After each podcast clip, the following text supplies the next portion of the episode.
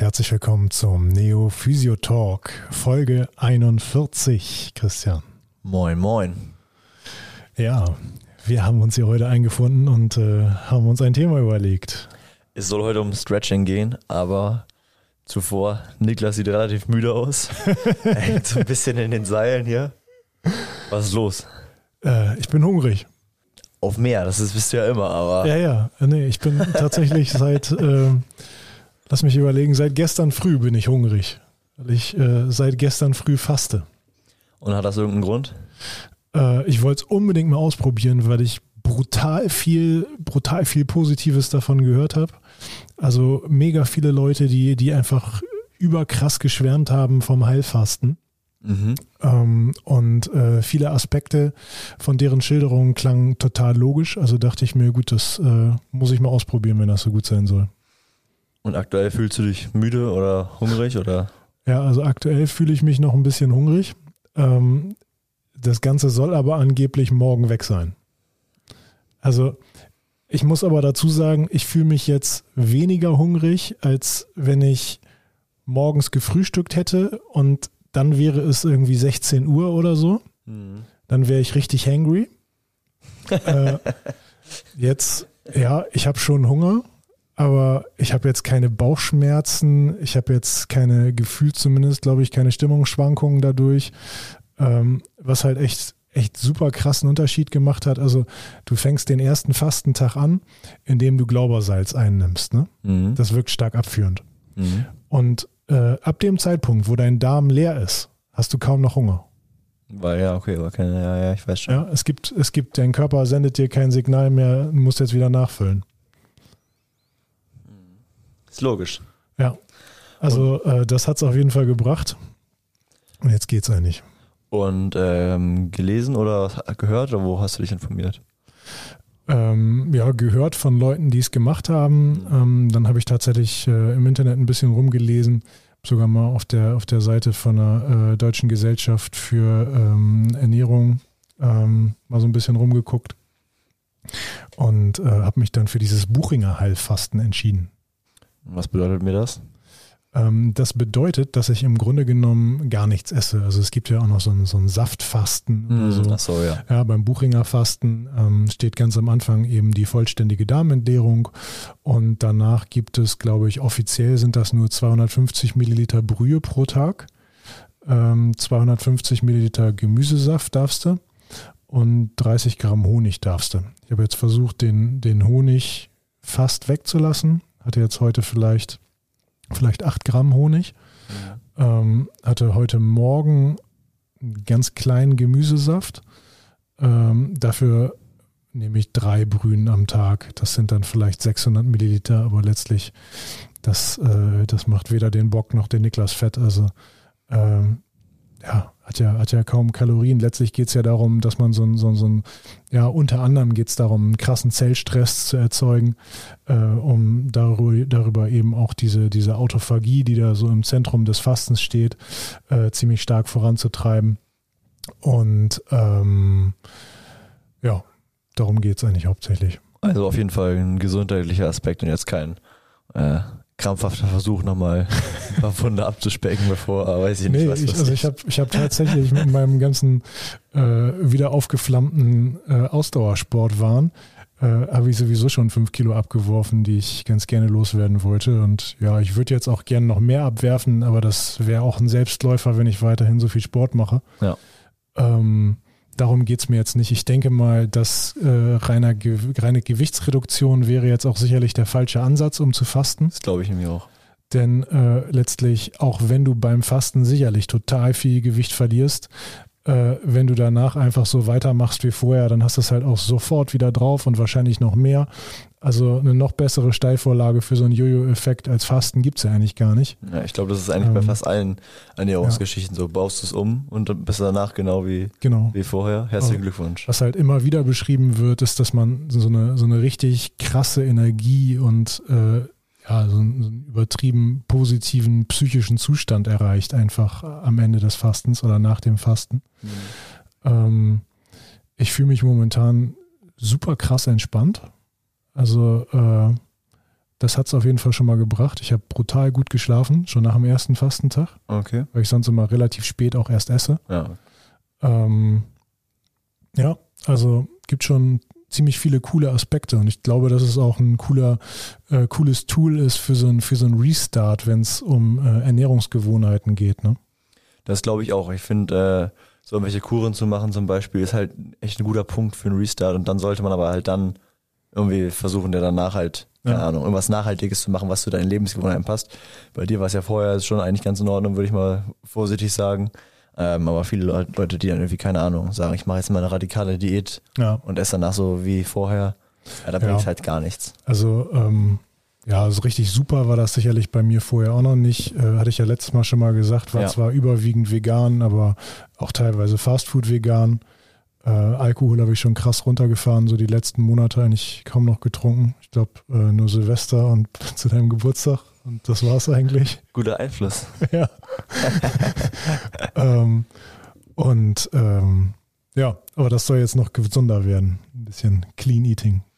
Und äh, am Anfang waren es sieben Tage, die du es machen wolltest, dann waren es zwischenzeitlich mal zehn und jetzt sind es wieder sieben, hast du gerade gesagt, ne? Ja, genau. Also jetzt, wenn man überlegt, sind schon zwei Tage rum. Ich glaube, sieben kriege ich wohl hin. Nicht schlecht. Dann Ja. erstmal ersten Tag direkt eine dicke Pizza rein. Ja, das ist der nächste Punkt. Also beim, äh, beim Fasten ist fast das Schwierigste, ist das Fastenbrechen. Oder was heißt das Schwierigste, aber fast das Wichtigste. Ähm, denn wenn du, wenn du mit Fast Food anfängst, dann äh, ist halt auch Mist. Äh, und es ist der komplette Overload und der komplette Kill für deinen Körper. Also musst echt vorsichtig anfangen. Die einen sagen, äh, langsam Apfel essen, die anderen sagen, äh, trockenes Brot. Äh, mal gucken, was es dann am Ende bei mir wird. Ich glaube, da lasse ich mich auch so ein bisschen nach dem leiten, worauf ich da gerade Bock habe. Aber es wird auf jeden Fall irgendwas, was leicht verdaulich ist. Und dann fährt man eben ganz, ganz langsam über drei, vier Tage die Kalorienzufuhr wieder hoch ähm, und sieht auch zu, dass es keine krass verarbeiteten Sachen sind, sondern ja, wie gesagt, leicht verdaulich, vielleicht sogar anfangs Trennkost, also nicht super viel Kohlenhydrate, Fette, Proteine, alles durcheinander, sondern entweder Proteine oder Kohlenhydrate und anfangs auch eher mehr Kohlenhydrate. Proteine sind ja ein bisschen schwerer aufzuspalten für den Körper. Ich bin gespannt, wie das äh, noch Ja, weitergeht. ich auch. Vor den Stimmungsschwankungen da. Ja, und dein Veganuary läuft, ja? Der läuft auf jeden Fall, ja. Wir haben wieder jetzt einen Monat jetzt uns vorgenommen. Also meine Freundin ist ja eh äh, vegan unterwegs und dann habe ich gedacht, einen Monat äh, mache ich wieder mit und danach dann halt wieder fünf Tage Veggie und wenn es dann mal irgendwo ein gutes Fleisch gibt, dann esse ich das oder so. Aber sonst, äh, ja, macht schon Bock und allgemein halt wieder ein bisschen, ein bisschen safer unterwegs sein. Ja. Keine verarbeiteten Sachen äh, reinknallen. Ja, also ich muss persönlich sagen, also für mich hat, hat vegan eigentlich auch nur, nur positive Aspekte. Ähm, so rein, rein, rein körperlich, auch vom, vom subjektiven äh, Vitalzustand, äh, den man da so empfindet. Und äh, ja, aus ethisch-moralischen Gründen sowieso. Ja, ich finde also, mir geht es auf jeden Fall eher um den gesundheitlichen Aspekt. Ich finde, das kann man auch klar kommunizieren. Muss man dann jetzt nicht irgendwie, ja, Ja. ich muss mir dann keinen zurecht heucheln, weil, naja, ist ja auch egal. Ähm, aber halt wichtig, dass man irgendwie ein bisschen was substituiert, ein bisschen auf der safen, safen Seite unterwegs ist, dann halt nicht irgendwie, keine Ahnung, ohne Vorbereitung oder Plan daran gehen, dass man Ja. so ein bisschen sich Gedanken macht, was man jetzt vorhat. Ja, ich glaube, bei mir sind es hauptsächlich ethisch-moralische Gründe, warum ich mich überwiegend vegan ernähre. Aber äh, wie gesagt, ich habe mich ja auch eher, eher schlecht vegan ernährt. Ein bisschen fastfoodig. Ja. Ja. Alright. Guti, tauchen to- wir ein back to unser topic, oder was? heutiges, in unser heutiges Thema nach diesem kurzen, äh, kurzen persönlichen Abschweifer. Es hat tatsächlich, also wenn man die Plusfolgen mitnimmt, äh, dann hat es jetzt fast 60 Folgen gedauert, bis wir mit unserem Physiotalk mal zum Thema Stretching gestoßen sind. Eigentlich komisch, oder? eigentlich sehr komisch, weil irgendwie ist das, ich glaube, jetzt aktuell kennt man ja sich schon ein bisschen besser aus, sag ich mal, von meinem Stand der Ausbildung oder vom, vom Lernen her. Ähm, und da gibt es so viele Diskursthemen, die, wo Pro und Contra, Evidenz, nicht Evidenz, äh, Chiropraktik, bla bla bla, jeder gegen jeden so. Und das erste, wo ich glaube ich so drauf gestoßen bin äh, in der Ausbildung oder was einem so vorgeführt wurde, war einfach Dehnung, aktiv gegen passiv, äh, statisch gegen dynamisch. Was ist besser? Ja. Und da hat jeder Lehrer so seine, seine eigene Armee ins Feld geführt und so richtigen, keine Ahnung, so einen Brandkrieg bei uns da veranstaltet. Ähm, ja, das war auf jeden Fall meine erste Berührung damit. Ja, also was da auf jeden Fall, ähm, finde ich, finde ich auffällt, ist, dass es ähm, ziemlich häufig, sicherlich nicht immer und sicherlich nicht bei allen Lehrern und an allen Schulen, aber dass es ziemlich häufig darum geht, Muskel, Muskel, Muskel. Ja, Physiotherapie wird irgendwie immer gleichgesetzt mit, wir beschäftigen uns jetzt mit einem Muskel und dann dehnen wir den oder wir kräftigen den. Das ist es. Fertig. Das ist euer Job. Ja, das ist halt auch, keine Ahnung, dieses Schema F, was man so an die Hand gekriegt hat, finde ich bei uns zumindest. Ja. Äh, du hast ein O-Bein, die eine Seite musst du kräftigen, die andere musst du dehnen, da gibt es keine andere Ursache für als Beispiel. Ähm, oder wenn man sich, keine Ahnung, bei, bei so ein paar ähm, Sportlern oder Sportinteressierten äh, ähm, Instagram-Seiten anguckt, da wird halt auch immer auf jedem Muskel rumgehämmert und äh, jeder Muskel wird gestretched und gedehnt und in jeder Position und so. Und dann, ja, alles andere wird eigentlich nicht gemacht. Aber schade eigentlich. Ja, total. Ähm, also mich, mich, mich stört das ja sowieso so ein bisschen, wenn ich das äh, hin und wieder vielleicht von anderen Schulen auch äh, mal mitbekomme, dass man da den Eindruck bekommt, dass es da ja in erster Linie nur um den Muskel geht und dass da einfach vieles ausgeblendet wird, weil äh, eins einer meiner, meiner Lieblingssprüche, ne? der Muskel ist nur ein ganz, ganz dummes Erfolgsorgan und der äh, tut, was ihm gesagt wird. Das heißt, der Muskel ist abhängig von der Nährstoffsituation, äh, von der Energiesituation. Der Muskel ist abhängig äh, in erster Linie von ähm, von Innovation. Ja, bekommt er einen Reiz, bekommt er keinen Reiz, wie starken Reiz bekommt er und dementsprechend reagiert er. Fertig. Ja, ich glaube, den äh, fleißigen Zuhörern ist auch schon aufgefallen, dass wir jetzt nicht die äh, größten Kneter sind, sondern eher Fans ja. von Statik und äh, Nervensystem. Und ähm, ich finde, das kann man aber halt nicht nur, weil wir so, so hier sitzen und das jetzt gesagt haben, sondern ich finde, das kann man sich schon sehr gut herleiten, äh, warum es halt auch einen eigentlich viel größeren Sinn hat, meistens nicht am Muskel selber nur und ausschließlich zu arbeiten. Ja. Ich fand es auch mal, mal Classic. Eine Seite muss immer gedehnt werden. Das war so geil. Auch dann immer gab es immer die verschiedenen Sachen. Aber war ja immer Examen, musste man immer schön äh, so eine schöne Längsdehnung und dann konnte man noch so, ja, weißt du, diese Querschiebung dazu im Faserverlauf da drauf sitzen und dann aber die andere Seite kräftigen ah ja, okay, jetzt geht's dem Knietab safe direkt besser, super geworden. weil, weil, weil halt die Verkürzung oder halt die weil halt die Dehnung das Wichtigste gerade in dem Moment ist. Ja, ja, genau. Also auch diese, diese, diese standardmäßigen Muskeldehntests in einem physiotherapeutischen Befund, weiß ich nicht, das, das, das, das finde ich, muss nicht unbedingt sein. Ne? Also da gibt's äh, irgendwie auch aussagekräftigere Dinge. Ähm, ja, letztlich werden sich da auch immer, du sagtest das gerade schon so ein bisschen gegenseitig die Köpfe eingeschlagen ähm, auch in der Terminologie, wie es ganz, ganz häufig so ist in der Physiotherapie, ne? Äh, da gibt es Stretching, da gibt es äh, Dehnen, dann gibt es das mit Federn, dann gibt es das ohne Federn. Ähm, ja, und dann gibt es eben den, den ganzen äh, äh, neumodischen Shit. So, über den sprechen wir nachher bestimmt auch nochmal, so ballistisches Dehnen, ähm, aktiv in die Bewegung reingehen, äh, können wir vielleicht auch noch mal kurz drüber sprechen nachher, was das, was das eigentlich für, für einen Unterschied macht. Ja, machen wir. Genau. Schön reinbouncen immer in, in ja. die Thematik. Ja, und ähm, also wo ich auf jeden Fall ähm, auch, auch ziemlich, äh, ziemlich überrascht drauf gestoßen bin, muss ich sagen, als ich vor ähm, sieben Jahren, ja, als ich so vor sieben Jahren angefangen habe, äh, bei der DFB C-Lizenz zu unterrichten. Ja, das heißt, ich habe äh, angefangen, angehende Fußballtrainer zu unterrichten in Sachen Sport und Gesundheit. Ähm, und äh, da ging es in einem Modul, ging es eben auch um Warm-up und Cooldown. Mhm. Und äh, ich war ehrlich gesagt ein bisschen erschrocken, weil sowohl im Warm-up als auch im Cooldown laut Curriculum vom DFB unterrichtet wurde Stretching. Ja, wo man eigentlich ganz klar auch nach, nach aktueller Studienlage schon vor sieben Jahren sagen musste, nee, ist Bullshit. Ich finde das auch, also das finde ich echt, echt geil, weil die einen Dozenten haben es bei uns halt begründet mit ähm, Aktivierung vorher, ähm, Bewegungsausmaß erweitern, dann halt, dass man da dann quasi mehr, ähm, mehr Last bewegen kann zum Beispiel oder mehr, ja, mehr Kraft entwickeln kann.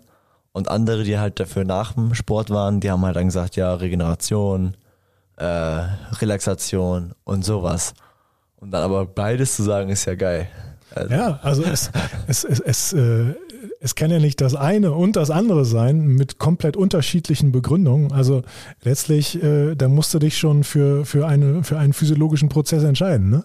Das war aber halt auch mal sogar in solchen Klausuren oder so eine Ausbildung, finde ich. Solange du es halt gut begründet hast, war immer alles richtig. Ja. Also, das ist ja, äh, ist ja letztlich auch kein Geheimnis. Wenn ich jetzt äh, ein Stretching mache, ja, geht ja immer darum, warum, warum mache ich das denn jetzt? Ne? Aber wenn ich jetzt so ein, so ein Stretching mache ähm, und ich halte eine Dehnung passiv sehr lange am Ende des Bewegungsausmaßes, dann hat der Muskel ja erstmal tendenziell keinen Bock kaputt zu gehen. Ich dachte, dann fliegen Aktin und Myosin so komplett direkt aus dem auseinander. Ja. Nee, also dann entsteht also reflektorisch eine Gegenspannung damit der Muskel oder dadurch möchte der Muskel sich schützen, um eben keine strukturellen äh, Schädigungen zu erleiden. Musst halt noch länger halten, dann gibt er irgendwann auf. ja, richtig. So, also und tatsächlich kommt es ja zu, äh, zu, kleinen, zu kleinen Rissen, wie auch zum Beispiel beim Krafttraining, kann es ja auch bei, bei, starkem, bei starken Dehnungen kommen. Es ist ja immer die Frage, möchte man das jetzt haben oder möchte man das nicht haben?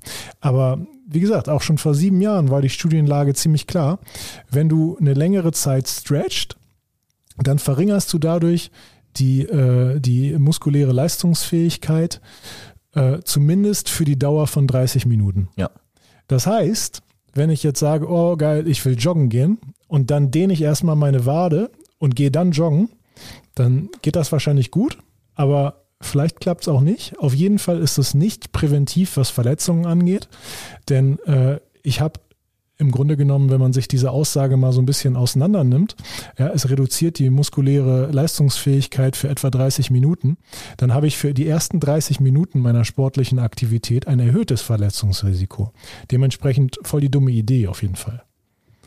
Ja, also auch zur, zur Regeneration, äh, da gibt es Studien, das ist nicht so ganz belegt, dass das einen tatsächlichen Nutzen hat auf die Regeneration. Äh, ist ein relativ strittiges Thema, äh, aber was man, was man ziemlich einfach sagen kann, was valide äh, ganz klar ist, geh halt ein bisschen auslaufen. Ja. Ja, also wenn du äh, eine hohe anaerobe Belastung hattest, dann mach danach nochmal ein bisschen aerobe Belastung zum Runterkommen, dann kann der Körper alles abbauen äh, und alles ist gut. Aber warum wird dann überhaupt gestretched? Also es ist einfach nur, äh, ich muss halt einfach nur begründen, wie ich's, warum ich es mache und dann ist es schon gut oder wie? Also da gibt es, glaube ich, ganz unterschiedliche Antworten drauf. Aber wenn wir uns zum Beispiel mal wieder in unserem geliebten Fußballsport umschauen, äh, da wird, glaube ich, äh, also nach wie vor wird ja sicherlich auf Kreisebene und so immer noch ganz, ganz viel gestretched, glaube ich. Ich glaube das auch. Das waren zumindest meine Erfahrungen, als ich noch als Trainer unterwegs war. Auf höherer Ebene, glaube ich auch. Und äh, da kann man sagen, äh, warum, wird da warum wird da gestretched? Äh, ja, weil vor 20 Jahren gestretched wurde. Da wird einfach nichts verändert. Ja, das ist, glaube ich, auch ein ganz, ganz großes Problem, dieses, dieses ganz Starre, was wir so im Fußball haben. Ähm, darüber haben wir, glaube ich, auch schon ein paar Mal, haben, auch schon ein paar Mal gesprochen.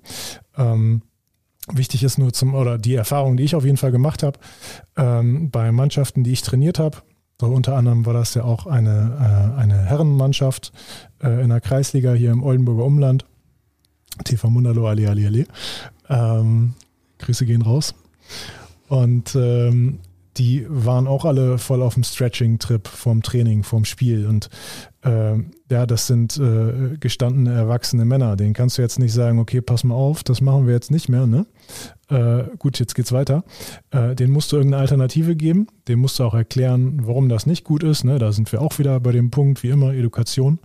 Ähm, und da gibt es ja tatsächlich auch sinnvolle Alternativen. Ne? Wenn wir zum Beispiel über so ein ballistisches Dehnen sprechen, über so eine, ähm, ja, als, als einfache Aktivierung, als Ausschöpfung der kompletten Range of Motion. Ja. Ähm, da sind wir, da sind wir auch schon wieder bei, ähm, ja, bei Punkten ähm, des Nervensystems, dass äh, einmal jegliche Bewegung eingenommen wurde, dass die muskuläre Koordination etwas verbessert wird, der Tonus etwas gesteigert wird, aber eben nur etwas gesteigert wird und nicht, dass der Muskel komplett ermüdet wird. Ja, ich finde, das ist, was du angesprochen hast, dieser mentale Aspekt dazu, ähm, zählt halt auch brutal mit rein. Also bei unseren Jungs vom VfB, dass das da quasi schon äh, integriert war, dass äh, als ich da angefangen habe mit, ähm, das ist ja schon ein bisschen klarer, würde ich sagen, äh, mit der Mannschaft, wo ich noch spiele und auch immer äh, Aufwärmen und so mache. Ähm, da war halt, ist halt auch den Goldstandard gewesen. Mhm. Äh, Vorverletzung, Nachverletzung, Beiverletzung, nach dem Schlafen gehen ein und so weiter. Also es war halt sehr schwierig, dieser, ähm, dieser Aspekt so aus dem Kopf zu bekommen, weil es ja. auch irgendwie diese mentale äh, Komponente irgendwie gibt, ich bin auf Auswechselbank und jetzt dehne ich mich erstmal, hier stehe ich hier und dehne mich so, weißt du, und Klassiker. Äh, mach mich bereit und keine Ahnung, ich glaube so, dass halt auch viel dieser Aspekt damit reinspielt, dieses im Kopf sich dann zu fokussieren oder klar zu machen oder einfach vielleicht auch nicht besser zu wissen, was man sonst machen kann. Ähm, und da muss man halt irgendwie immer wieder natürlich was erklären, aber ich glaube halt auf der Ebene, dass äh, viele auch einfach nicht, vielleicht auch nicht besser wissen wollen. Also das wurde schon immer so gemacht, also wird es weiter so gemacht. Mhm. Da muss man halt einfach vielleicht das aufwärmen. Also ich habe es dann zum Beispiel halt immer weiter angepasst zu aktivierenden Sachen, ähm, die dann routinemäßig drinne sind. Genau. Und sobald die halt nach ein paar Monaten routinemäßig drinne sind, ja, das ist kein Problem. Hörst du halt auch vom Spiel. Dann sind die Functional Movement Preps die neuen Stretching-Posen, ne? Ja, ist so. Und, ja. es, und es sieht ja auch geil aus. ja, auf jeden Fall. Richtig professionell. Nein, also da gibt's ja, da gibt's ja schon vielleicht auch gute Gründe, warum man tatsächlich äh, stretchen möchte, aber es kommt eben immer auf den Kontext an. Ja? Und du findest in meinen Augen direkt vor der Belastung und direkt nach der Belastung findest du keinen sinnvollen Kontext, warum man das tun möchte. Ja. Wo macht das denn Sinn? Für welche Sportler? Ja, wenn wir jetzt zum Beispiel über Toner denken, äh, über Toner nachdenken, äh, die brauchen eine riesige Range of Motion mhm. und sicherlich ja, die haben ihre, die haben ihre Bewegungsabläufe, da nutzen die die Range of Motion schon, ja. Aber die haben ja auch irgendwann mal angefangen und äh, gut, die meisten davon haben so jung angefangen, dass sie noch beweglich waren. Ähm, aber auch bei den Turnern gehört Stretching zu einem, zu einem normalen Trainingsprogramm mit dazu. Aber da ist es dann eben auch nicht so, weil die eben äh, ja, dementsprechend gut reflektiert sind in dem Bereich, weil es für die eine große Rolle spielt. Ähm, da ist es dann eben auch nicht so, dass man das direkt vor dem Training macht oder direkt nach dem Training, sondern das sind eigene Trainingseinheiten. Ja, also die haben äh, zusätzlich zu ihren normalen Turneinheiten haben die Stretching-Einheiten, wo die sich einfach nur stretchen und dann fahren sie wieder nach Hause. Oder sie machen es zu Hause. Ja, aber sonst machen sie nichts. Das, das ist eine Belastung. Mhm. Und äh, also bei so Sportarten wie jetzt, keine Ahnung, Gewichtheben, äh, ja, und äh, Powerlifting oder so, äh, was sagst du da? Das ist schon eigentlich wieder äh, Reduktion der Leistungsfähigkeit, wenn du da irgendwie vor, keine Ahnung, was aufstehst, statisch. Ja, sicherlich. Aber ich glaube, dass man sich da eher über äh, so ein bisschen drüber klar werden müsste, wie eigentlich die Range of Motion in der, in der eigentlichen, ähm, ja. in der eigentlichen Bewegung aussieht. Ja. Denn ähm, da machen sich, glaube ich, viele auch zu sehr kaputt darüber, dass sie eine krasse, äh, krasse Kraftentwicklung haben in einer ganz geringen Range of Motion äh, gemessen, an der die eigentlich möglich wäre. Ja, ja, ich weiß, was du meinst. Ganz breit greifen bei der Bank zum Beispiel. Genau. Also, dann habe ich einen ganz kurzen Weg. Ja. Ja, ja. Ja, also wir können uns, äh, wir können uns die Sache immer einfach machen. Ähm, oder wir machen es eben ein bisschen komplexer, ein bisschen funktioneller, ein bisschen größer. Und dann hast du ja automatisch eine Verbesserung der Beweglichkeit, wenn deine Bewegungsamplitude in der Bewegung eine große ist. Ja. ja. Und das ist dann ja irgendwo auch eine, eine äh, ja, möchte ich schon fast sagen, eine sehr natürliche Art und Weise, seine Range of Motion zu erweitern. Auf jeden Fall. Ich finde es halt auch immer wichtig, dass man halt irgendwie, keine Ahnung, bei diesen Movement Preps oder äh, Mobility-Geschichten halt auch bedenken muss, dass halt nicht nur der Muskel äh, Ziel der Bewegung in dem Fall ist, sondern halt auch irgendwelche ja, Gelenkstrukturen, Kapseln, die dann halt auch äh, eine Mobilisation erfahren ja. ähm, und nicht, keine Ahnung, äh, immer jetzt jeder Muskel dabei gedehnt werden soll. Genau, und bei diesen Movement Preps haben wir ja auch in der Regel ähm, nochmal den Unterschied zum Stretching, dass wir nicht isoliert einen Muskel dehnen, sondern dass das Ganze immer in funktionellen Ketten geschieht. Ja, bist du, erstens bist du schneller damit durch.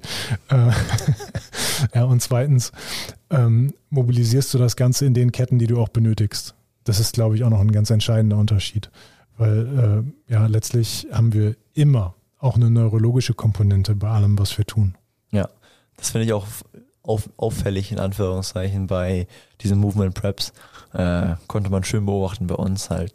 Standwagen als Beispiel, jetzt mal eine ähm, dynamische Standwagen mit einem Kniehub. Ja. Ähm, wurde übrigens letztens als Kniehübi äh, umgetauft. Muss ein bisschen lachen. Ähm, aber als auch da die Verbesserung wird ja nicht nur verbessert, einfach aufgrund der Wiederholung, sondern auch aufgrund der äh, einfach Physiologie von dem Bewegungsmuster, was quasi wiedererlernt wird oder verbessert wird. Ja, auf jeden Fall. Ähm, ja, jetzt haben wir drüber gesprochen, äh, warum möchte man das denn machen? Und äh, warum, wenn wir, wenn wir uns fragen, warum man das machen möchte, ist ja erstmal ganz wichtig zu wissen, was passiert denn da überhaupt? Und Christian, du hast dich ein bisschen mit der, mit der aktuellen Studienlage dazu auseinandergesetzt. Ja, genau. Und äh, auffällig ist da, dass es halt, wie wir schon äh, festgestellt haben, schon äh, immer noch äh, große Probleme gibt, irgendwie den, ähm, ja, einen Konsens zu finden, was, äh, was die Dehnung anbelangt. Ein Punkt, den ich richtig brutal spannend fand, äh, war halt, dass es Einfluss aufs äh, vaskuläre System gibt, also Mhm. dass der Blutfluss äh, verbessert wird durch Dehnung. Ähm, das ist halt, äh, ja, laut einer Studie bewiesen.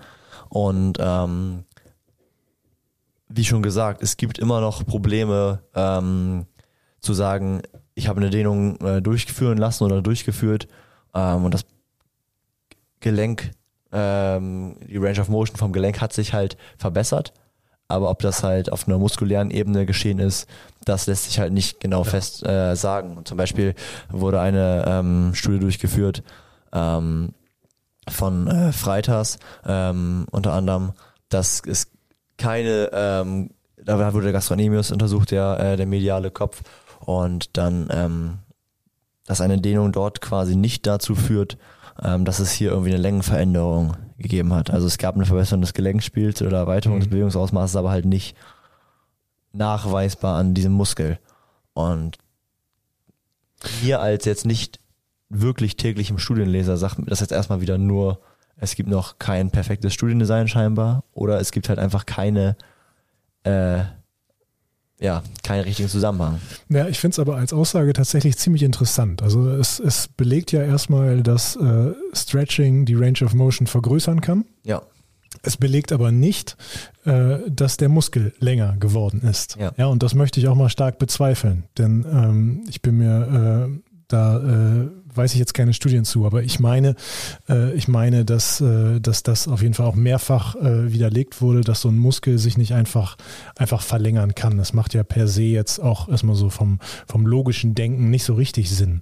Ja, aber ähm, anscheinend oder eventuell muss man sagen, sind es dann ja ähm, vielleicht andere Komponenten, wie zum Beispiel die vaskulären, ja, äh, die, äh, die eine bessere Flexibilität bekommen.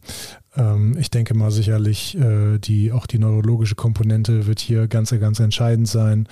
Ähm, aber im Großen und Ganzen kann man ja, denke ich mal, abschließend ähm, zu, den, zu den Effekten von Stretching auch sagen, äh, eine, Adapta puh, eine Adaptation gibt's immer. Ne? Ja. Also der Körper äh, passt sich auf fast alles an. Ja, das Einzige, was nicht adaptiert, das ist das Schmerzempfinden, das ist auch gut so. Und alles andere gewöhnst du dich. Ja, und dann ist halt, äh, ja, ich finde es wieder schwierig zu sagen, ja, okay, er hat sich daran gewöhnt oder ist besser geworden, in Anführungszeichen, das Bewegungsausmaß.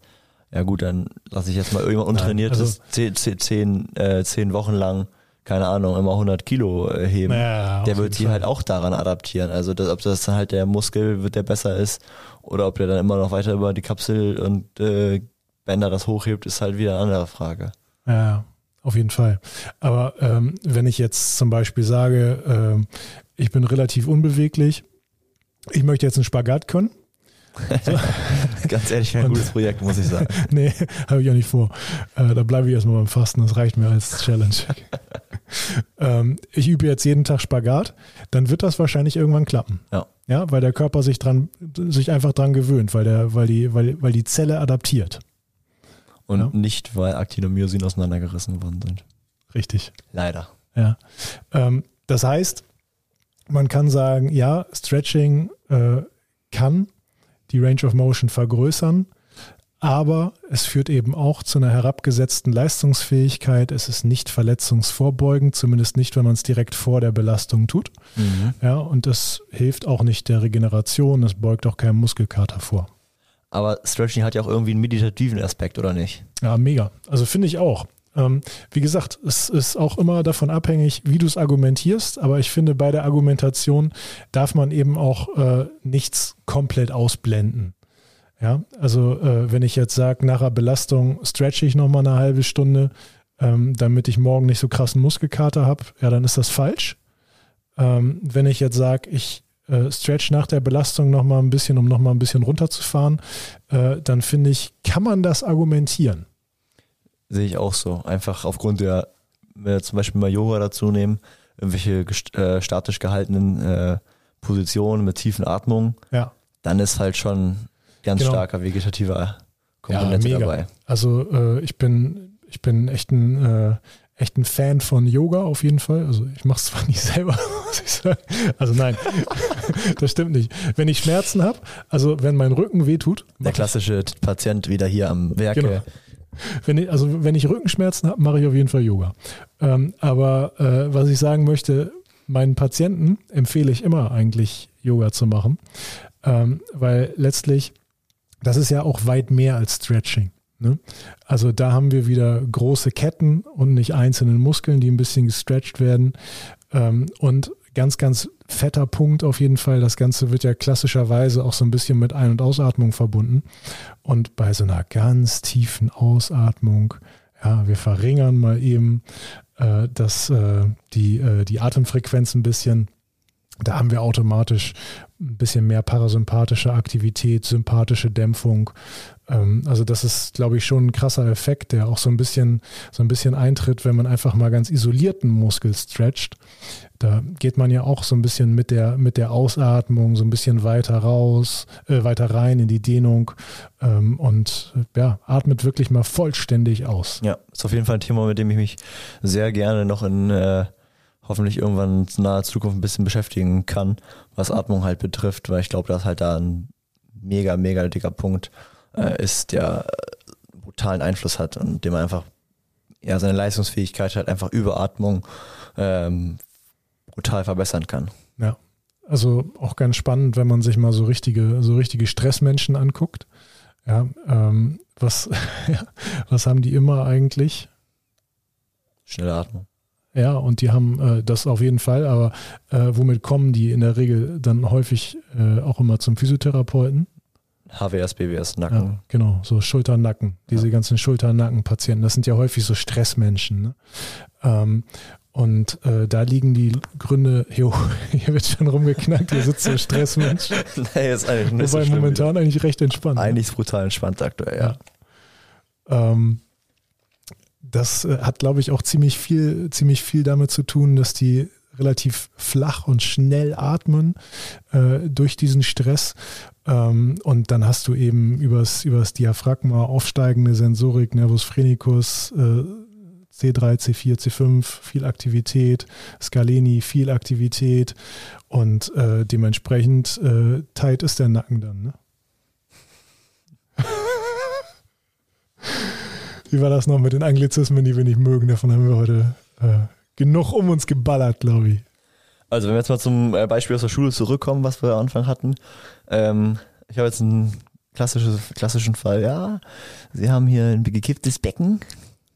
Vorne, also anterior steht das tief, wird das dann erklärt und schön gezeigt am Becken steht tief. Ähm, ich habe auch oft mal ein Becken in der Hand tatsächlich, äh, in, der, in der Therapie und ja. zeig an dem Becken was. Ähm, aber es ist jetzt nicht das, was gesagt wird, den mal beide Seiten oder wie es dann immer kommt.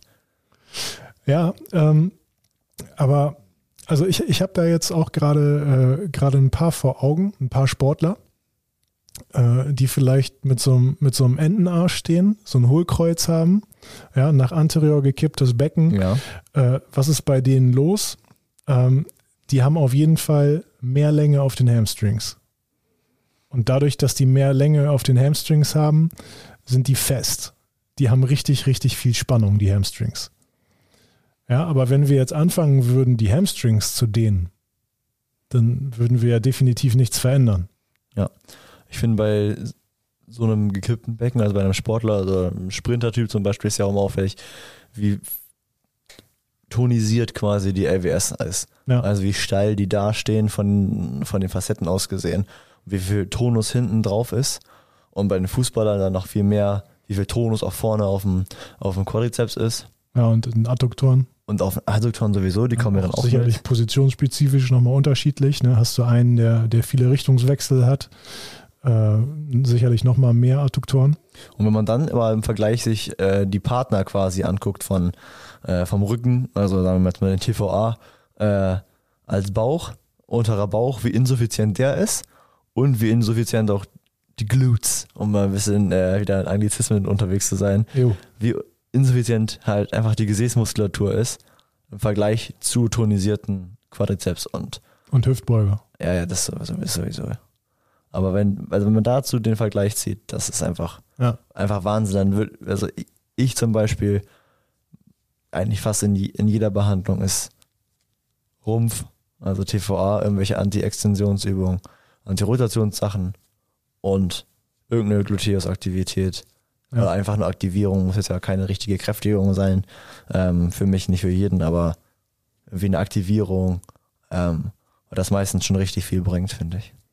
Ja, auf jeden Fall. Also äh, das ist ja genau das, was, äh, was so ein Sportler oder was so ein Patient jetzt auch benötigen würde. Ne? Also wenn er da einfach durchhängt und dadurch viel Spannung in den Ischios hat und ähm, vielleicht auch häufig Probleme in den Ischios, ist ja dann kein Wunder. Ja. Ja, äh, was bringt es ihm dann, wenn wir die Issues dehnen? Ja, gar nichts. Ja, äh, andersrum, wenn wir sagen, ja, da steht ja auch nach vorne gekippt, dann müssen wir den Rectus dehnen und den Quadrizeps dehnen. Ja, bringt ihm aber auch nichts. Der muss das Ganze, das ist ja, es, es geht ja letztlich um die posturale Kontrolle. Ja, es geht ja darum, dass er das Ganze halten kann, wenn er in der Aktivität ist. Und äh, da kann man sich, glaube ich, zu Tode stretchen, da wird nichts passieren. Grüße gehen nochmal raus an Liebscher und Bracht. Äh, da ist es, glaube ich, äh, von der Validität viel, viel einfacher zu sagen, hey, wir machen Muskelaufbau. Ja, das ist ganz, ganz klar, wie das Ganze funktioniert. Äh, wir haben ganz, ganz klare Rahmenbedingungen, wie wir wissen, ja, so äh, klappt das relativ zuverlässig. Ähm, und wenn wir dann noch äh, eben die, die, äh, den, den gesamten Körper relativ äh, optimal funktionell einstellen, dann ist das doch eine prima Sache. Ja, und das finde ich auch ähm, so auffällig irgendwie, wenn man halt Patienten, neue Patienten hat, kommen halt relativ viele her und sagen, ja, ich mache ja schon jeden Tag eine Stunde äh, äh, Yoga oder ich, ich dehne schon immer eine Stunde mich am Tag. Also meistens ist es dann halt eine Muskeldehnung und jetzt nicht irgendwelche großen Bewegungen äh, aus dem Yoga, aber ich dehne mich schon so viel und habe trotzdem Schmerzen. Denke ich mir immer so, ja, halt vielleicht deswegen. Also nicht, nicht nur deswegen, aber vielleicht wird es auch deswegen einfach nicht besser, weil du einfach mal den schwachen äh, Partner oder Gegenspieler einfach mal kräftigen musst. Ja, und äh, ja, letztlich ist es ja wie, wie alles, äh, es ist, äh, oder wie, wie auch die Einflüsse, die darauf hinwirken, dass irgendwas zum Problem wird, multifaktoriell sind, so sind es eben häufig auch die Lösungsansätze. Ne? Also äh, sicherlich kann es mal sein, dass man irgendwo irgendwas stretchen könnte, sollte, müsste. Ja, aber äh, auch extrem wichtig und äh, gerade wenn man sich äh, die, die gesellschaftlichen Herausforderungen unserer westlichen Zivilisation anguckt, da haben wir einfach zu wenig muskuläre Aktivität. Also muss die auch mal ein bisschen geschaffen werden. Und da gibt es vielleicht auch noch mal ein paar, äh, paar Aspekte, die so gar nichts mit dem muskulären System zu tun haben, äh, wo man einfach mal gucken müsste, gibt es da vielleicht irgendwelche neuroanatomischen Korrelationen, wo man jetzt noch mal dran schrauben müsste ähm, kann ich irgendwas dafür tun, dass das ganze zentral nervöse ähm, System jetzt nicht so unter Stress steht und den Muskeln nicht dazu bringt, die ganze Zeit zu feuern. Also da muss man, glaube ich, einfach so ein bisschen, ein bisschen offener gucken. Ja, das ist äh, generell finde ich eigentlich das Wichtigste, dass man halt offen gegenüber den meisten Sachen ist oder einfach eigentlich erstmal allen Sachen gegenüber sich dann damit beschäftigt und sich dann auch eine Meinung bilden kann. Ja. Ähm, und nicht nur, weil man halt in der Ausbildung gelernt hat, einen kräftigste, der anderen dehnste, dass es halt für immer so bleibt. Ja. Übrigens auch nochmal Schönes Thema für eine weitere Folge. Die Offenheit in der Therapie. Ja, sehr gerne. Großes Fass auf jeden Fall. Mhm. Ja, auch ein sehr großes. Eigentlich ist das eine Plusfolge, weil man ein bisschen rumschreien kann. das stimmt. Gut. Wollen wir das Thema Stretching für heute schließen? Ja, ich würde jetzt gerne nochmal eine kleine Lenkszene auf meinem Gastronymius bekommen und dann. Sehr schön. Und ich, ich pfeife mir eine leckere Brühe rein. Geil. Perfekt. Alright. Dann würde ich sagen, ich nehme meinen Laken und bin raus. Vielen Dank. Bleibt uns gewogen.